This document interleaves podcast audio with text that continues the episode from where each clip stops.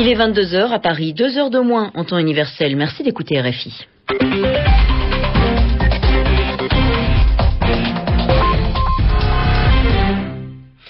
Bonsoir à tous et bienvenue dans ce journal en français facile avec vous, Lucie Monnier-Reyes. Au sommaire, ce soir, 15 ans après, le Rwanda se souvient, 15e anniversaire du génocide qui a eu lieu en 1994. 800 000 personnes ont été tuées. Une cérémonie a eu lieu à Kigali, la capitale du pays. Au Pérou, la justice a condamné un ancien président. Il s'agit d'Alberto Fujimori qui avait dirigé le pays entre 1990 et 2000.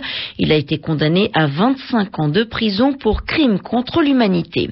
Et puis il y a du football ce soir, quart de finale de la Ligue des Champions, deux matchs à suivre, Manchester United FC Porto et Villarreal Arsenal. Le journal en français facile.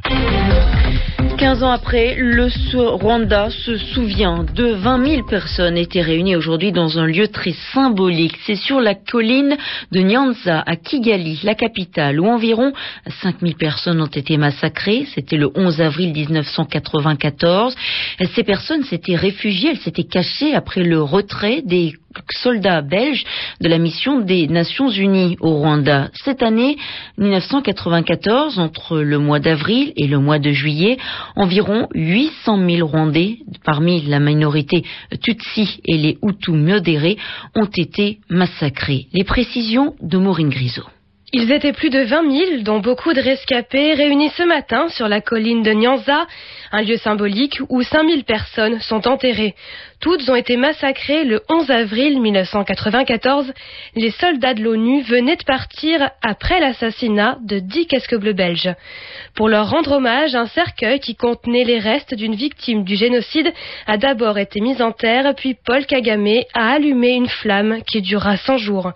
Pour le président rwandais, ces doivent montrer l'espoir. Dans son discours, il parle aux rescapés. Nous devons continuer à bâtir notre avenir, assure-t-il.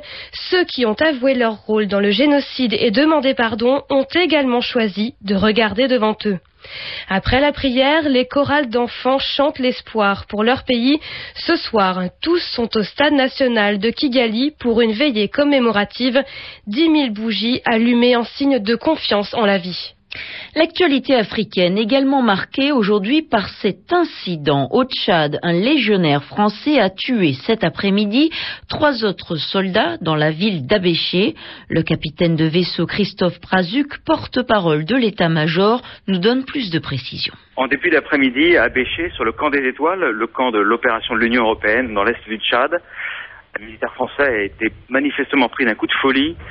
Avec son arme, il a tué deux de ses camarades puis s'est enfui dans le camp où il a tué un camarade togolais euh, qui venait d'arriver à Abéché dans le cadre de la mission Minur 4 de l'Union européenne.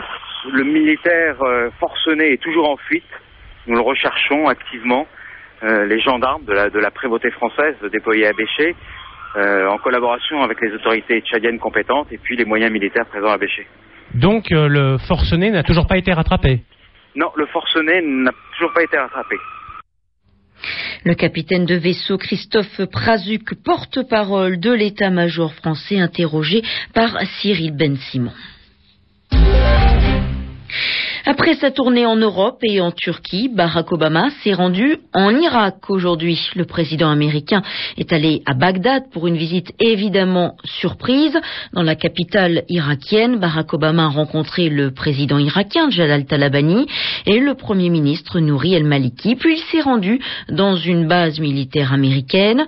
Le chef de la Maison Blanche qui a prévenu que les deux, que les 18 prochains mois en Irak pourraient être une période difficile une période durant laquelle une grosse partie des troupes américaines quitteront le pays.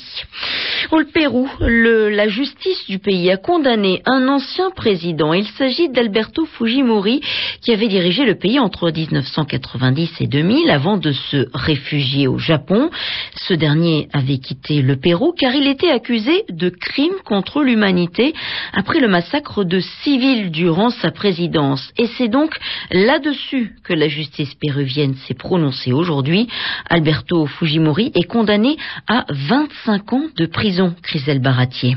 La lecture du verdict a duré trois heures. Trois heures durant lesquelles Alberto Fujimori n'a cessé de prendre des notes. Pas une fois il n'a levé les yeux vers le tribunal qui venait de le condamner à une lourde peine.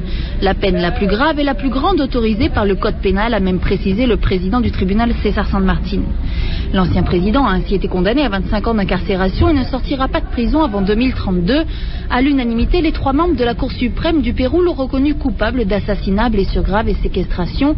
Alberto Fujimori a ainsi été jugé responsable de la mort de 25 personnes assassinées sous son régime par un escadron composé de militaires au début des années 90.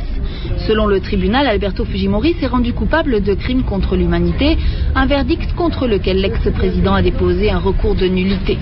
Un verdict qui a causé la joie des familles des victimes, souvent émues aux larmes, mais aussi la fureur de Keiko Fujimori. Indignée, la fille de l'ancien président a d'ores et déjà appelé ses partisans à manifester dans les rues du pays de manière pacifique, a-t-elle précisé, alors que 2000 policiers sont en alerte aux alentours du tribunal. Christelle Barbier, Lima, RFI. Cuba et les États-Unis essayent de se parler à nouveau ces dernières semaines. Washington a multiplié les gestes en direction de la Havane. Aujourd'hui, le père de la révolution cubaine, Fidel Castro, a reçu des élus américains, des parlementaires en visite sur l'île communiste depuis cinq jours pour faciliter le dialogue, euh, le dialogue avec les autorités cubaines. Hier, lundi, Fidel Castro avait expliqué qu'il n'était pas contre des discussions avec les États-Unis. États-Unis. Voilà qui risque très certainement de faire scandale aux États-Unis. Les parlementaires de l'État du Vermont ont décidé de rendre légal le mariage homosexuel. Un texte adopté à une très large majorité au Sénat et à la Chambre des représentants de cet État du nord-est du pays. Des parlementaires qui ont décidé de ne pas prendre en compte le veto du gouvernement local. Le Vermont devient ainsi, après le Massachusetts au nord-est, Connecticut au nord-est également et l'Iowa au centre, le quatrième État américain à permettre l'union de deux personnes du même sexe. Au lendemain du tremblement de terre qui a secoué la région des Abruzzes dans le centre du pays, l'Italie continue de compter ses morts. Selon un dernier bilan établi par les hôpitaux, 228 personnes sont exposées à la morgue d'Aquila, c'est-à-dire qu'il y a 222 morts. On compte aussi environ 1000 blessés, dont une centaine dans un état grave. Les sans-abri se comptent par milliers, 17 000 au total. Écoutez le témoignage de Michele. Cet homme a tout perdu. Sa maison s'est complètement écroulée hier lors du tremblement de terre.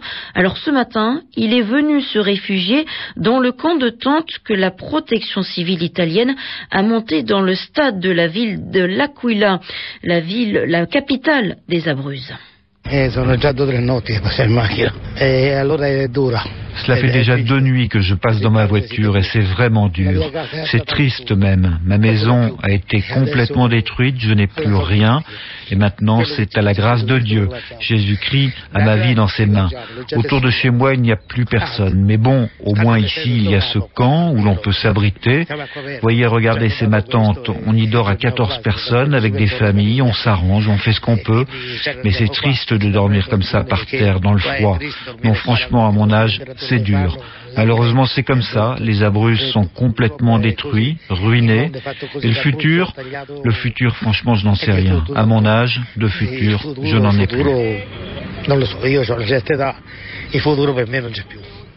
Le témoignage de Michele qui a donc tout perdu dans ce tremblement de terre en Italie.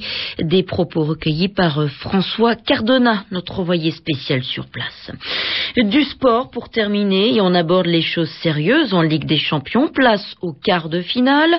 À suivre en ce moment la rencontre entre le tenant du titre Manchester United et le vainqueur 2004, le FC Porto. Pour l'instant, un partout. L'autre affiche de la soirée oppose les Londoniens d'Arsenal aux Espagnols de Villarreal et le score est de un partout également. Demain soir, deux beaux matchs en perspective avec le choc 100% britannique Liverpool-Chelsea et surtout le Barça qui accueille le Bayern Munich. Il est 22h10 à Paris, c'est la fin de ce journal en français facile. Une très bonne soirée à toutes et à tous.